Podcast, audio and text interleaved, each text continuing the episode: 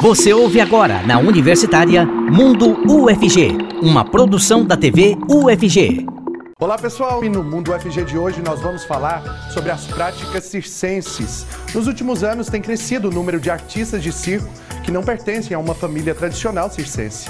Isso por conta das escolas de circo que surgem cada vez mais como uma nova forma de ensinar e difundir, propagar essa arte. Vem com a gente, o Mundo UFG já está no ar.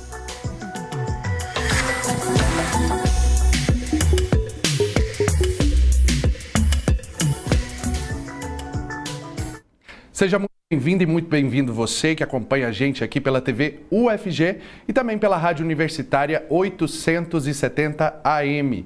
Eu sou Cássio Neves, um homem negro de pele clara, com cabelos black power e eu uso barba. Nesse bloco, o intérprete de Libras é o Diogo Marques, integrante do Labitave. Ele se descreve como um homem de pele parda, com cabelos e olhos castanhos escuros. E aqui comigo hoje também a professora Natácia, Natácia Oliveira, da EMAC, a Escola de Música e Artes Cênicas da UFG. Ela se descreve como uma mulher de estatura mediana, tem pele clara, olhos castanhos e cabelos loiros nos ombros. Com a gente também o Jonathan, Jonathan Sena, que é pesquisador da EMAC. Ele se descreve como um homem negro, careca, com boca e nariz largos e usa também barba cerrada. Que bom tê-los aqui, gente. Falar de circo, falar de arte, algo tão importante para a nossa cultura, né? E que assim, quem que assim não tem na memória ali aquela arte circense, a lona do circo, né, quando era criança, toda aquela fantasia. Então, que bom tê-los aqui para a gente falar sobre isso. E aí, Jonathan, começando com você. Você escreveu um livro falando sobre circo. Isso. Qual que é o título do livro? O que não é circo? Circunsgrafia nas artes da cena. E como foi que surgiu essa ideia? Ah, primeiramente, né, agradecer essa oportunidade de estar aqui falando sobre circo. Realmente é algo que eu acho extremamente importante. Fico muito feliz, principalmente estando ao lado da professora Natácia, que tem me acompanhado, né, durante toda a trajetória da academia. Então é um prazer estar aqui. E o circo ele está na minha vida desde a minha pré-adolescência, né? Então é algo que eu sou muito suspeito para falar. Eu acredito que o circo me encontrou e não que eu tenha encontrado o É circo. uma paixão mesmo, né, Jonathan? É uma paixão. Pessoal, e é o seguinte, é, eu vou revelar aqui. Eu, quando comecei a, a fazer circo, foi justamente com o Jonathan. Olha que maravilha. Então, assim, pra mim... É, professora Natácia, professora Natácia, não sabia. Acredita? Então, é, assim, é uma grata satisfação tê-lo aqui, tê-los aqui nesse segundo dia, inclusive, de estreia do nosso novo cenário, ao vivo. Que bom tê-los aqui realmente para falar sobre esse assunto que tanto eu tenho paixão também. Então, Jonathan, co- conta pra gente, assim, sobre a sua trajetória no circo. Sim, é, durante ali a minha pré-adolescência, né, eu já ingressei, já experimentei a prática do circo e virou uma paixão, né, virou uma paixão na minha vida. E aí, quando eu estava com idade para ingressar na graduação, eu encontrei o curso de artes cênicas aqui na EMAC. E esse anseio ele continuava muito latente de pesquisar o circo, de falar de circo, de poder aprofundar isso no âmbito acadêmico, né? É, é, nesse momento eu consegui ter o contato com a professora Natácia, foi o primeiro contato, e eu tive a orientação, fui conduzido na orientação do primeiro trabalho, que culmi- culminou na monografia Transformações do Palhaço, Histórias dos Tipos e Técnica da Arte da Palhaçaria, que inclusive foi, eh, se tornou um artigo na revista Urdimento nos anos anteriores, e aí ficou cada vez mais latente essa vontade, essa necessidade de pesquisar circo. Em seguida, na especialização, fiz uma especialização também no UFG, em educação física escolar e continuei com essa proposta de estar investigando o circo, de continuar experimentando a pesquisa em circo. E aí eu desenvolvi um, desenvolvi um trabalho voltado para para pesquisa das práticas do circo em escolas, em ambientes formais de ensino. Né? E aí só foi aumentando essa vontade, teve a oportunidade de eu ingressar no mestrado e aí, novamente, eu fui conduzido co- pela professora Natácia e nós desenvolvemos a dissertação O que não é circo, circunsgrafia nas artes da cena, que nesse mês está sendo lançado, como foi transformado para o formato de livro. A gente vai falar um pouquinho mais sobre o livro daqui a pouquinho. Professora, eu quero que a senhora explique pra gente sobre a EMAC, né? A Escola de Sim. Músicas e Artes Cênicas aqui da UFG. Essa linha de pesquisa tão aprofundada no circo, algo riquíssimo, né? É, primeiramente, boa tarde, né, a todos, a todas e a todos. Cássio, é um prazer encontrá-lo ao vivo, né? A gente já, já papiou aí, vezes né? pela, pela internet, Isso por mesmo. conta da pandemia. Então é um prazer estar aqui. Parabéns, o cenário está muito bonito. Obrigado. É, então, o, o, que acontece é que nós não temos ainda no Brasil uma universidade que tem uma faculdade de circo, né? Uhum. Então, a Escola de Música e Artes Cênicas é um, uma escola que, de alguma forma, ela abarca todas essas, essas artes que chegam para nós.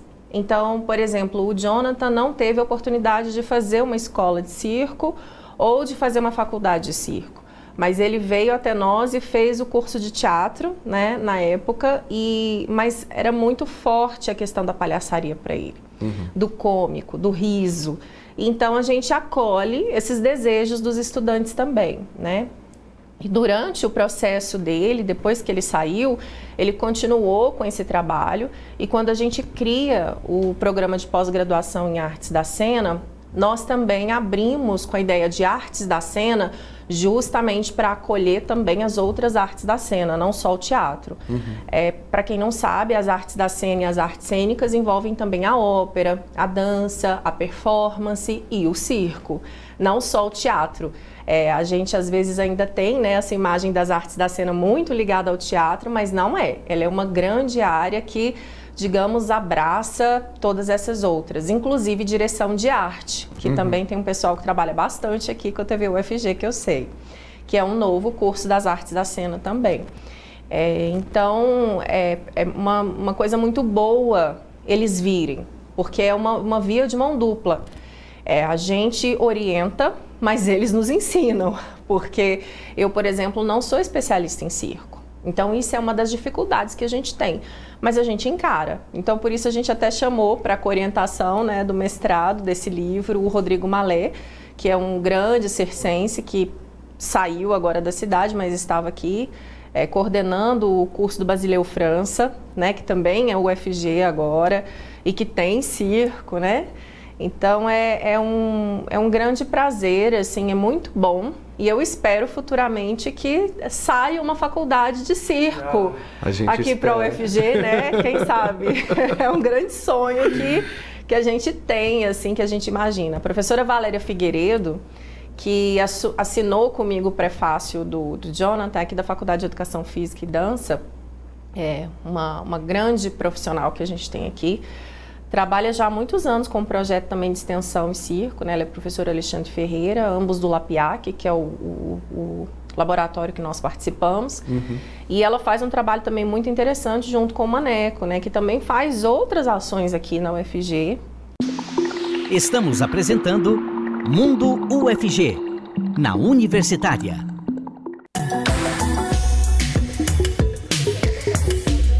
Já voltamos com o Mundo UFG e a gente continua então conversando aqui com a professora Natácia Oliveira da IMAC, a Escola de Música e Artes Cênicas da UFG, e também com o Jonathan Sena, pesquisador da IMAC. Voltando então nesse nosso bate-papo maravilhoso sobre circo, a senhora estava falando né, sobre é, a IMAC, que essa constituição, assim, realmente a junção de todas as artes né, na, na arte da cena é, quando vai para o palco, vira um grandiosíssimo espetáculo e tem ali envolvido artes cênicas, música, teatro, tá tudo junto, né? O circo, então, vem como esse engrandecedor também da cena. Sim, com certeza.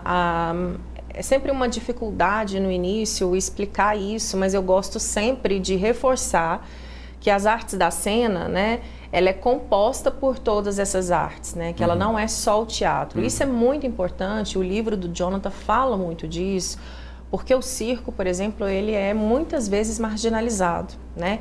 Embora a gente tenha esse imaginário com relação à questão da lona, por exemplo, que sempre tem na infância, mas a gente, por exemplo, tem muito pouco recurso para o circo. Se a gente for parar para pensar de todas as artes que nós temos, é a única que a gente ainda não tem uma, uma faculdade ou então uma, é, uma área específica dentro das artes cênicas que abarque a formação desses circenses. Então, eu vou dar um exemplo. A Escola de Música e Artes Cênicas, a, a ópera não está diretamente nas artes cênicas, mas ela está na música. Então você tem ali uma formação de ópera, uhum. mas você não tem uma formação de circo. Então o Jonathan pode falar um pouco melhor, né? É, e daí a importância do livro dele e de outros trabalhos também, inclusive goianos, que vem destacando a importância das escolas de formação de circo no Brasil. É, e como esses profissionais que estão ali acabam modificando também o cenário e a produção e profissionalização das pessoas. Para além da profissionalização, o circo também se mostra é, de uma forma muito complexa. Por isso que o, o livro dele tá, traz o não entre parênteses, né? Uhum. Porque, na verdade, é uma, é uma é uma pergunta concomitante. O que é circo e o que não é circo na contemporaneidade? Nós temos inclusive a capa do livro aí, eu vou pedir para o pessoal da produção colocar é, a capa já para a gente falar sobre um pouco mais sobre o livro, Jonathan. E até remetendo também a, a professora falando sobre essa coisa do, do circo ser marginalizado, existe é, a questão do circo ser passado de geração em geração, porque ele nasceu entre famílias, né? Famílias tradicionais circenses. Só que hoje já não é mais essa realidade, né? A gente está vendo aí a capa do livro, o que não é circo, como a professora estava falando, entre parênteses. E por quê, Jonathan? Pois é, é esse livro ele, ele, apresenta, ele vem trazer e expor o quanto que o circo vive nessa zona de fronteira entre artes, né? É, um, é uma, uma areia meio movediça. Então, o que seria e o que não seria circo? Para além de uma resposta exata, óbvia a essa pergunta, nós nos baseamos nesse trabalho a pensar justamente em todas as transformações que o campo do circo vem, é, que, que vem sendo ocorridas ao campo do circo na nossa contemporaneidade. Né? E aí nós retomamos aos, aos todos os modelos de circo que se tem conhecimento na, na toda a bibliografia circense e nós chegamos a, a, três modelos de circo que são mais disseminados. Que aí vai entrar o circo tradicional, o circo novo e o circo contemporâneo. E mesmo esses três modelos são modelos de circo que não trazem muito consenso entre si. Então aí nós presenciamos novamente outras dicotomias presentes, né? Nós temos sim essa presença do circo tradicional, né, que, que, dizem que vem lá do século XVIII, né, com Astley, e aí ele perpetua até hoje, né, com as famílias circenses, e esse conhecimento de fato era um conhecimento que vivia somente fechado aquele recinto lá da tradição. Passado de pai para filho, de mãe para filho, né? Mas desde o século XX para cá, houve a criação das escolas de circo. E esse é um fator de extrema importância para o campo do circo, porque ele vem para apontar justamente uma ruptura porque com a criação das escolas de circo, nós tivemos a possibilidade de ter a democratização do conhecimento circense. E aí vai mudar todo o panorama do campo circense, porque aí todo mundo vai ter contatos. Aí atores, dançarinos, bailarinos, performers vão ter acesso a esse conhecimento e vão transformar esse conhecimento da maneira que bem entenderem em todos os seus processos, né? Então a criação das escolas, ela vem como um ponto muito marcante nesse processo do circo, e nós percebemos que geralmente no trabalho do circo tem a presença sempre de três esferas que é muito importante para o nosso cenário circense. A primeira esfera seria a criação e pesquisa em circo, nós temos também as pedagogias circenses e o ato do circo. Se a gente for pensar, todo o trabalho voltado é, para as artes circenses passa de alguma maneira para as pedagogias, né? para o ensino. Né? E esse ensino ele não precisa ser necessariamente numa escola ele pode ser passado através das famílias tradicionais, que embora sejam tradicionais, estão presentes na nossa contemporaneidade até hoje, ou numa roda de conversa informal com algum artista de rua, porque o circo ele é plural. Uhum. Ele está na rua, ele está na lona, ele está no teatro, ele está onde ele quer estar né, todos esses processos desses profissionais, coletivos, famílias que têm acesso a esse conhecimento e transformam esse conhecimento, vai trazendo toda essa hibridização do circo. E esse processo é extremamente importante para a gente pensar. Eu acho que tem, os... né, Jonathan, esse diálogo né, com a tradição, com o que é da tradição e com o que é da nossa contemporaneidade. E ao mesmo tempo, como até as próprias habilidades, né? Eu Sim. acho que você pode falar um pouco melhor disso, as habilidades e as atividades do circo é, se modificaram e também se tornaram acessíveis, por exemplo, para as crianças na escola, para os adolescentes é, nas academias. Quando o Jonathan fala da, dessa questão da pedagogia do circo, me remete muito a, a, a crianças que são retiradas das ruas por conta da arte que é inserida no contexto social dessa, dessas famílias e dessas crianças, né? O circo e, e, a arte cênica também tem esse poder. A gente percebe aí por várias escolas é, de, de circo espalhadas pelo mundo e pelo Brasil principalmente, mas aqui em Goiânia, que nós temos escolas tão, tão marcantes né, na formação é, dessas crianças. Então a pedagogia vem com essa importância também, né, professora? Sim, aqui nós temos o, é, como uma grande referência né, o, o Círculo Retor, é, conduzido aí pelo Maneco e pelo também a companhia né, Circense, que está junto com eles. assim. É, inclusive, nós queríamos inicialmente ter pegado esse campo da pedagogia e, e tentamos ir para Portugal para dialogar com a companhia Chapitô lá, que é, é, coordenada pela TT, que tem um trabalho lindíssimo, inclusive com isso, com, com é, especificamente uhum. com jovens e crianças em situação de risco. Né? Então ela construiu um espaço maravilhoso lá. Não, não. Não, TT Ricou. Isso. E, e aí, só que infelizmente por conta da pandemia a gente não pôde ir, né? E, e não fizemos. Mas o trabalho do Maneco, por exemplo, é muito importante. Uhum. Contudo, essa questão da transformação social, ela é, ela é muito difícil de se pautar também. Porque nós tivemos, por exemplo, o Jackson, né, já fez um trabalho lá no Círculo Retor sobre, é, eu esqueci agora o título do trabalho, mas ele é um pesquisador negro e na época nós trabalhamos com a questão do desvelamento do racismo entre as crianças que estavam ali fazendo o trabalho com o circo. Uhum. E foi realmente um trabalho muito impressionante do, do ponto de vista pedagógico. Então, é, é, as artes cênicas, elas, elas podem ser transformadoras, eu acho que até certo ponto. E uma das coisas que eu acho que é bonita no trabalho do Jonathan, inclusive, que ele vem fazendo, é justamente trazer para o, os, o, as propostas estéticas os seus posicionamentos políticos, né? É, para garantir que essa ética e que isso de fato esteja em voga. Né? Uhum. É uma comemoração, por exemplo, né? um homem negro, terminal circense, professor, terminar o mestrado, e, e, assim, eu acho que é um orgulho para o UFG, né? Quer falar sobre a isso? Gente, a gente tem, inclusive, assim, envolvendo o, o palhaço muitas vezes como algo pejorativo, né? Ah, seu palhaço. É como se fosse algo pejorativo. Diminuindo muitas vezes ali a função do palhaço, que é grandiosa. Existe um estudo grandioso para se formar o clown, né, Jonathan? Exatamente, exatamente. É o pilar de sustentação do espetáculo circense, né? Tem o, um ditado popular que diz que não se tem circo sem palhaço. Uma pequena máscara e ele faz a magia acontecer. A menor do mundo. A menor máscara do mundo. É, e muito importante ressaltar também a importância que Goiás está tendo para o cenário circense. Né?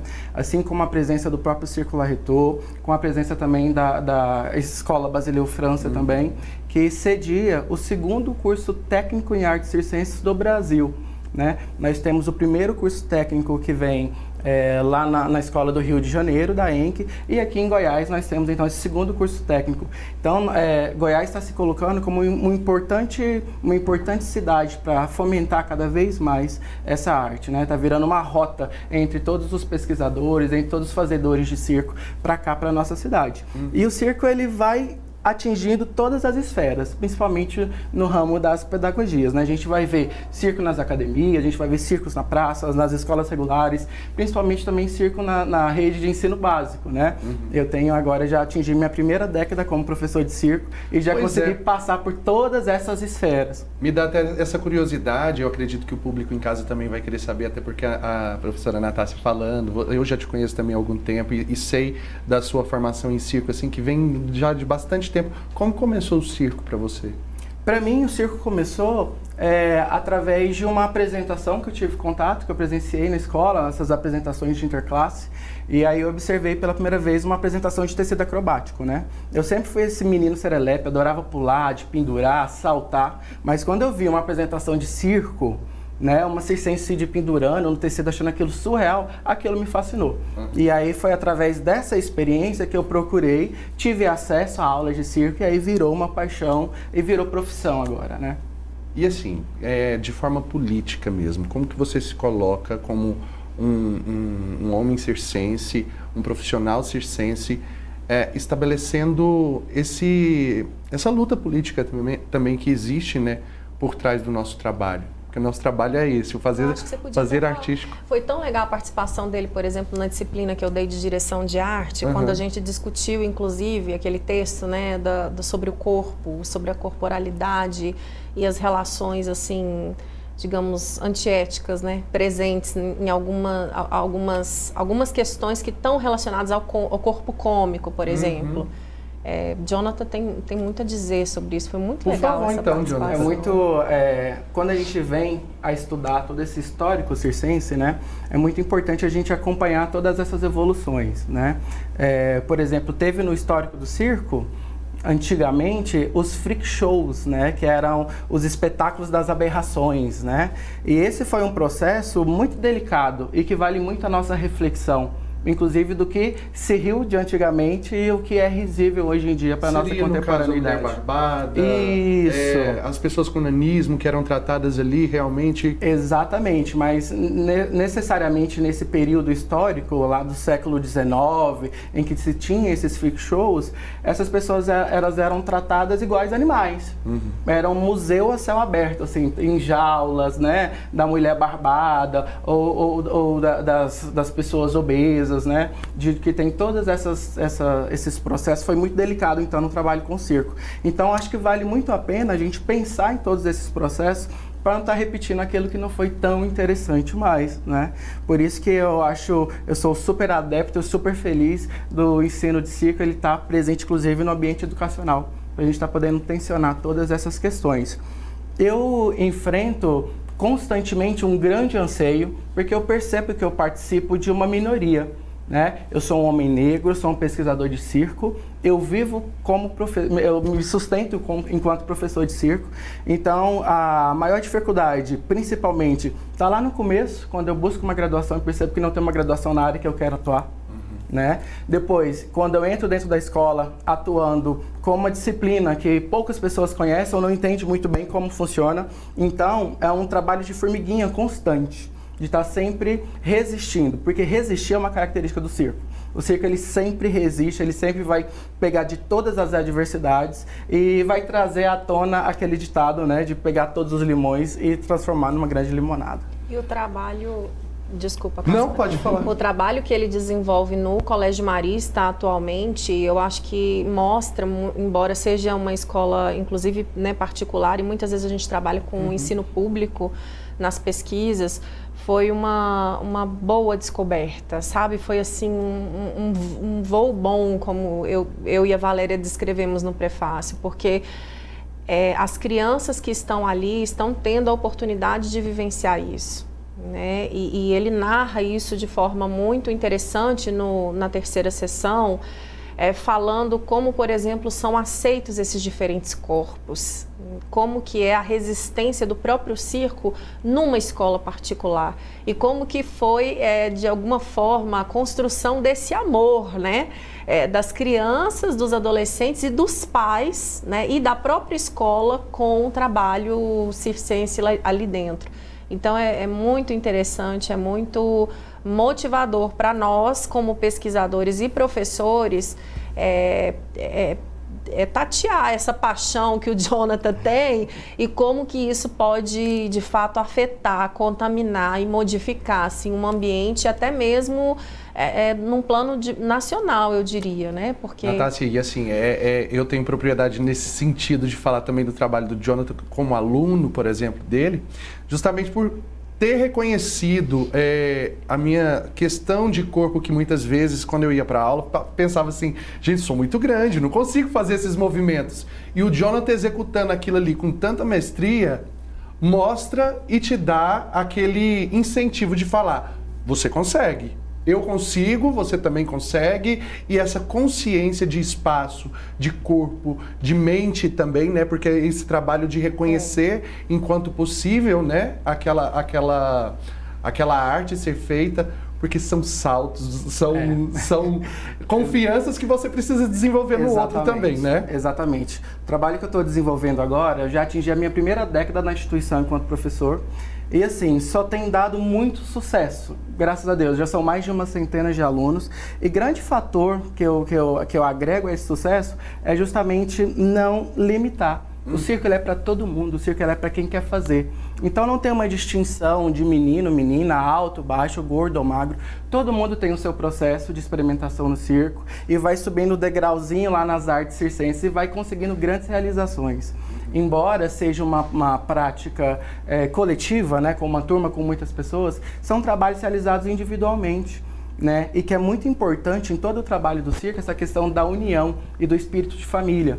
Então, embora estejamos todos ali numa turma, sejamos colegas, é importante a gente trabalhar dessa maneira, sempre com muito apoio, sempre com muita ajuda, sempre colaborando para que o outro consiga executar e trabalhar com todas as suas dificuldades, né? Uhum. Eu estou atuando desde a educação infantil, alunos com três aninhos de idade que podem ingressar nas artes circenses, até o fundamental, anos iniciais, finais e o ensino médio. Então, eu tenho acompanhado esse trabalho desde 3 até 17 anos ao longo desses 10 anos. E foi um trabalho que, a priori, ele teve muitos receios na instituição por se tratar de uma novidade, por se tratar de uma prática de risco. Gente, só para explicar, tem criança que entra com, com 3 e sai com 17 do circo. É fantástico, Exato. né? Fica, sai assim, sai da aula, ficam, mas continua é. circense, continua atuando, né, professora? É. Porque é uma paixão também, né? É, só para explicar, porque é tão fantástico isso, né?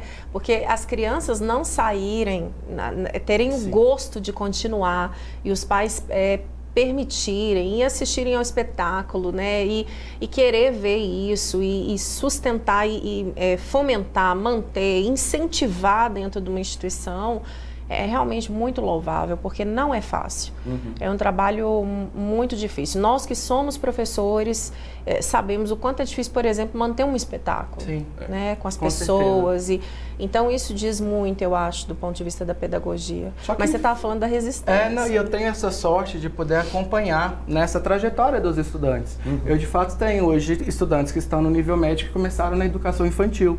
Então, como eu atuo no NAC, que é o Núcleo de Atividades Complementares, extra o pedagógico, extra o ensino regular, eu tenho essa possibilidade do aluno sempre continuar comigo. Claro que é uma opção do aluno, né? Ele pode escolher quais modalidades ele quer desenvolver, uhum. mas eu tenho tido muita fidelização desses estudantes nas aulas de artes circenses. E isso há inúmeros fatores, porque eles conseguem, de fato, diariamente e, e, e se ressignificar a sua prática no circo, né? Isso para além, de fato, da consolidação... Oh, meu Deus do céu! Consolidação. do espetáculo em si, né? O processo é muito interessante. Uhum. Se a gente for pensar no tecido acrobático, tem estudantes que vai demorar um mês para conseguir subir. E quando ele consegue, isso é muito legal. É porque é um trabalho de força, Exato. é um trabalho de, de mente, né? É, envolve questões psicológicas ali Sim, também daquele, daquele ser humano. O bullying, por exemplo, acredito que você deve trabalhar muito por, por meio do circo, né? É, sim, é, graças a Deus é algo que, que não tem aparecido tanto nas aulas do circo, né? É, o perfil dos estudantes que procuram as artes circenses é, geralmente tem sido um perfil que zero bullying, né? Mas sempre que um caso isolado que acontece, é trazido para reflexão. Porque tá todo Jonathan. mundo ali para se ajudar, né? Tá e aí a gente analisa que, na verdade, é por conta do trabalho de tantos outros que, que já tiveram aí e que continuam fazendo o trabalho do circo, né? A gente sabe que é um trabalho de, de milhares de pessoas levando essa temática sempre e combatendo. E a arte tem esse papel, né, professora? Sim, e eu ia falar, na verdade, é... olha como é interessante. Geralmente as pessoas têm a ideia de que a arte tem que ser levada à escola é, como instrumentalizadora de outras disciplinas. E aí vem um, um pesquisador, estudante e, e, professor, né, egresso, que não é estudante, vai continuar estudante porque ele vai fazer o doutorado. Ele, quer, ele quer ser um palhaço doutor, um doutor palhaço, então ele vai logo fazer mais, o doutorado, logo, logo vai ser estudante de novo. Mas assim, é, vem, é, Jonathan mostra pra gente, não, eu estou ensinando circo mesmo. Né? Eu estou ensinando a, a, arte circense. Uhum. E isso, é, para nós, é fundamental.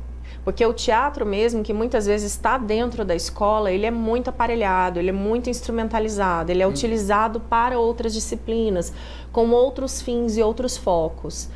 É diferente você pensar no aspecto da interdisciplinaridade na transdisciplinaridade, que depois, por exemplo, Jonathan trabalha com os colegas em espetáculos, onde essas artes vão se entrecruzar, obviamente, porque o espetáculo, ele é, sim, por excelência, essa miscelânea, né, que você falou das artes, a música, a performance, o teatro, a dança, é, tudo pode estar ali em comunhão. Grandes espetáculos circenses, inclusive, eles são feitos de todas as artes né, se a gente for pegar hoje os espetáculos contemporâneos.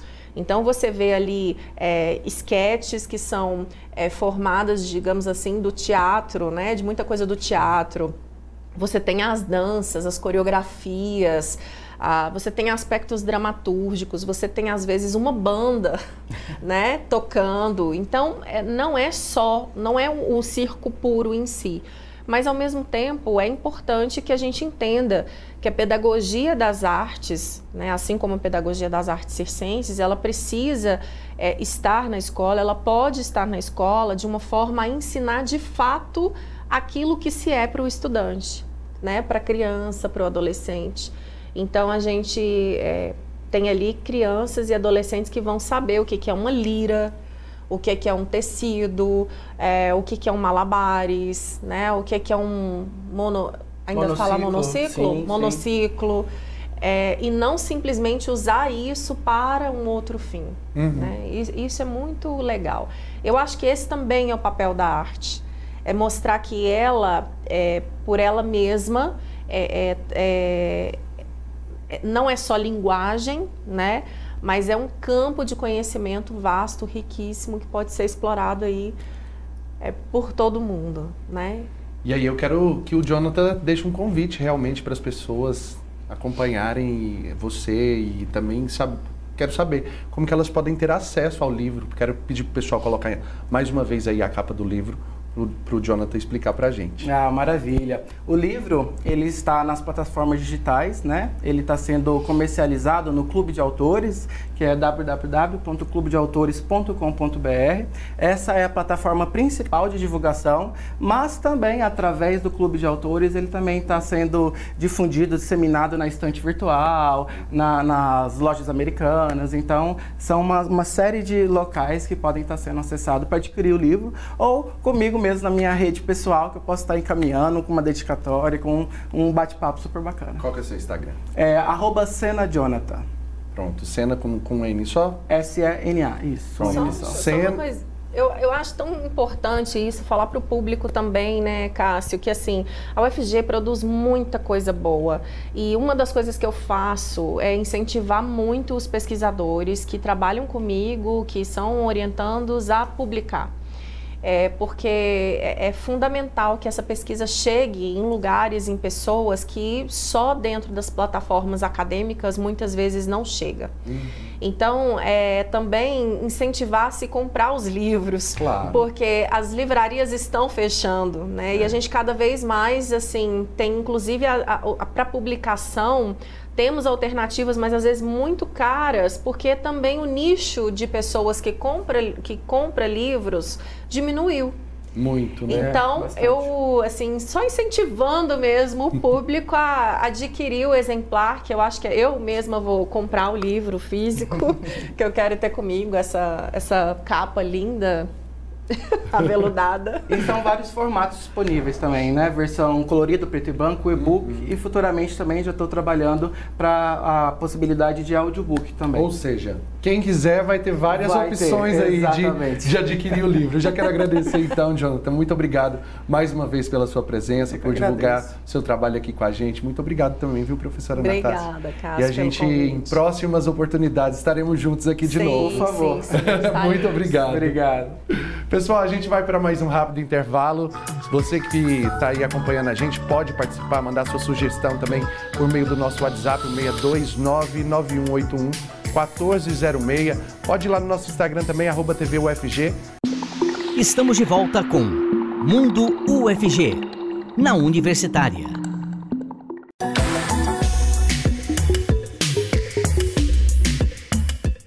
Muito bem, estamos de volta com o Mundo FG e nesse bloco o intérprete de Libras é o Weber Flávio, integrante do Labitave. Ele se descreve como um homem branco, com olhos castanhos escuros, poucos cabelos e barba cheia. E agora a gente muda de câmera aqui então para falar para vocês que come, termina na próxima sexta-feira a 29 o 29 Congresso Nacional de Estudantes de Engenharia Mecânica este ano a UFG está sediando o evento. Para sabermos mais sobre o congresso, vamos conversar ao vivo com Arielle Pérez, estudante de Engenharia Mecânica da UFG e presidente da comissão organizadora do evento. Ela se identifica como uma mulher de pele clara, com cabelos ondulados castanhos escuros na altura dos ombros e usa óculos.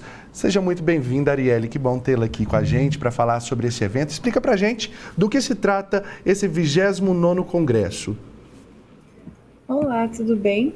O 29º Congresso, ele reúne estudantes de engenharia mecânica do Brasil inteiro e é uma oportunidade para os estudantes apresentarem trabalhos que foram desenvolvidos, participarem de palestras, minicursos, e visitarem algumas das indústrias da região aqui de Goiás. E você participa, é, é, a primeira vez que você participa do evento? É a primeira vez que eu participo do CREEM e esse ano eu participo como presidente da comissão organizadora. Então, além de participar, eu estou ajudando a organizar o evento aqui na UFG. O evento começou ontem e termina na próxima sexta. O que, que o público pode é, pode absorver nesse, nesse evento? Terão palestras, workshops? Como que vai funcionar a programação? Isso. Nesse evento nós vamos ter palestras da Bosch, Petrobras, Cargill, Sotrec, que são empresas assim renomadas no ramo de engenharia. Nós vamos ter workshops de automação, de soft skill, SimSolid, que são programas de CAD, Arduino, Teremos visita técnica em indústrias como Ambev, Heinz, Volga, então é uma oportunidade assim sensacional para estudantes de engenharia no modo geral, não só para mecânica. Ou seja, está aberto para todo o público é, de estudantes de engenharia, então. É, no caso, não só da Universidade Federal, mas também para outros estudantes de outras universidades? Sim, é um congresso nacional de estudantes. Então, é estudante de qualquer, de qualquer lugar do Brasil, de fora também. Tem uma galera que veio do Peru, foi muito interessante. É para todo mundo mesmo. Quem ainda não fez a inscrição ainda está em tempo, né, Arielle? Sim, a inscrição pode ser feita no prédio de engenharia mecânica mesmo. É só chegar ali e fazer a sua inscrição com o seu documento pessoal, que na hora você vai estar credenciado. O estudante precisa pagar algum valor ou é gratuito? É, o estudante paga um valor de 130 reais, se for de graduação, e pós-graduação é um pouco maior. Eu só não lembro agora o valor. Mas aí chegando lá também e acessando as redes sociais também, eles vão ter essa informação. Inclusive deixa para a gente aí os canais de comunicação que o estudante pode ter essas informações, principalmente o Instagram, né? Mais fácil para o pessoal anotar. Vou pedir até o pessoal colocar aqui, colocar na, aqui na nossa tela, para quem estiver em casa nos assistindo também poder anotar.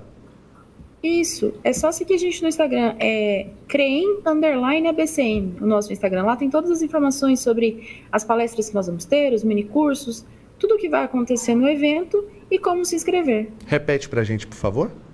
Creem underline ABCM. C-R-E-E-M. Creem. C-R-E-E-M. Ótimo, do jeitinho que aparece para vocês, para vocês que estão nos assistindo aí. Então é só anotar esse arroba aí, tá na tela já para vocês, e entrar em contato com o pessoal. Arielle, muito obrigado, viu, pelas informações, sucesso aí no evento, que vai, inclusive, lembrando ao pessoal que está nos assistindo, até a próxima sexta-feira. O evento começou ontem, mas termina na sexta-feira, ainda está em tempo de vocês escreverem e participarem, aproveitando toda essa programação. Um abraço e até uma próxima oportunidade. Tchau. Até mais. Obrigada. Olha, pessoal, no quadro Serviço de hoje nós vamos conhecer mais uma pesquisa realizada aqui na UFG. Rodou. Quer acompanhar o avanço das pesquisas sobre tuberculose? Conheça a Rede Goiana de Pesquisa em Tuberculose, coordenada por professores do Instituto de Patologia Tropical e Saúde Pública da UFG. As pesquisas desenvolvidas têm avançado no desenvolvimento de novos kits de diagnóstico e novas vacinas para a tuberculose, tanto humana quanto animal. Os integrantes da rede são pesquisadores, professores e estudantes da área da saúde. As pesquisas são feitas também em colaboração com instituições nacionais e internacionais. No Instagram é possível se atualizar sobre os estudos e projetos. Siga rgptb.ufg ou se informe pelo site rgptb.iptsp.ufg.br. Quero registrar aqui a participação, pessoal, do Daniel Moraes, lá do setor Jaó, que está ligadinho aí com a gente todos os dias, parabenizando aqui, inclusive, pelo novo cenário. Muito obrigado, viu, Daniel, por você nos acompanhar. Fique sempre ligado aí, ó. Um forte abraço para você. Chama o pessoal do setor Jaó todinho para assistir a gente, viu? Coloca aí nas suas redes sociais. Muito obrigado por você estar tá sempre ligado aqui com a gente. E antes da gente encerrar o programa de hoje, eu quero que a gente possa acompanhar aí agora, então, a agenda de eventos, ações e os editais da UFG. Se liga aí.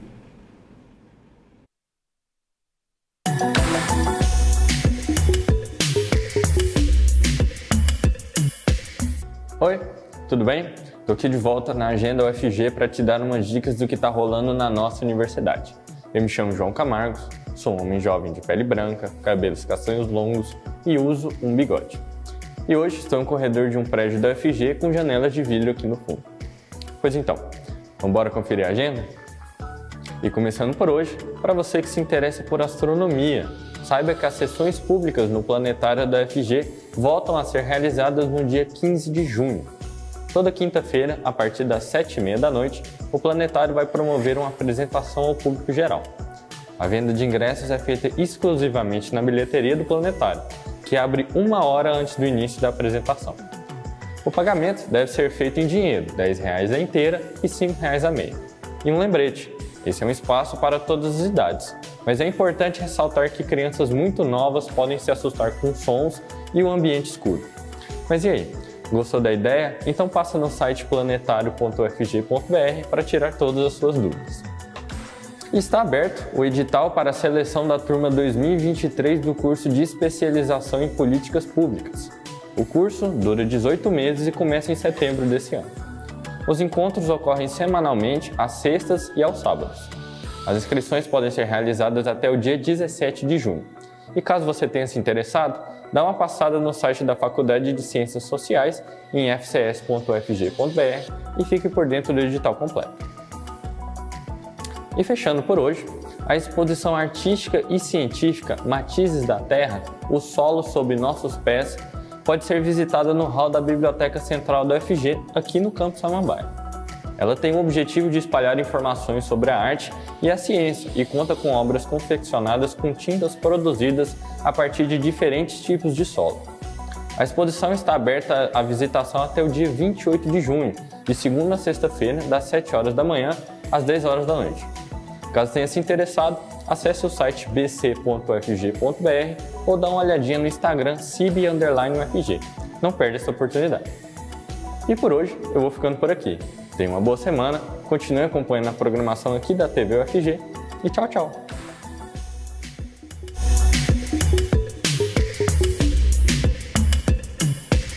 Valeu, João. Muito obrigado pelas informações, por, por nos atualizar aí com a agenda da UFG.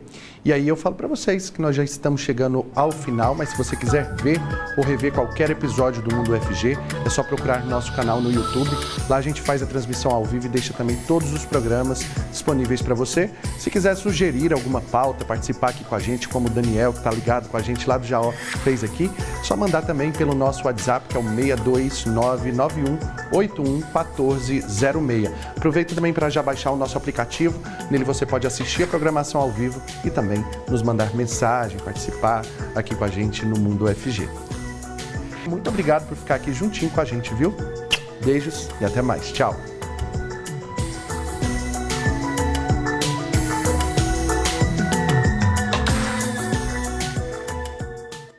Você ouviu na Universitária Mundo UFG, uma produção da TV UFG.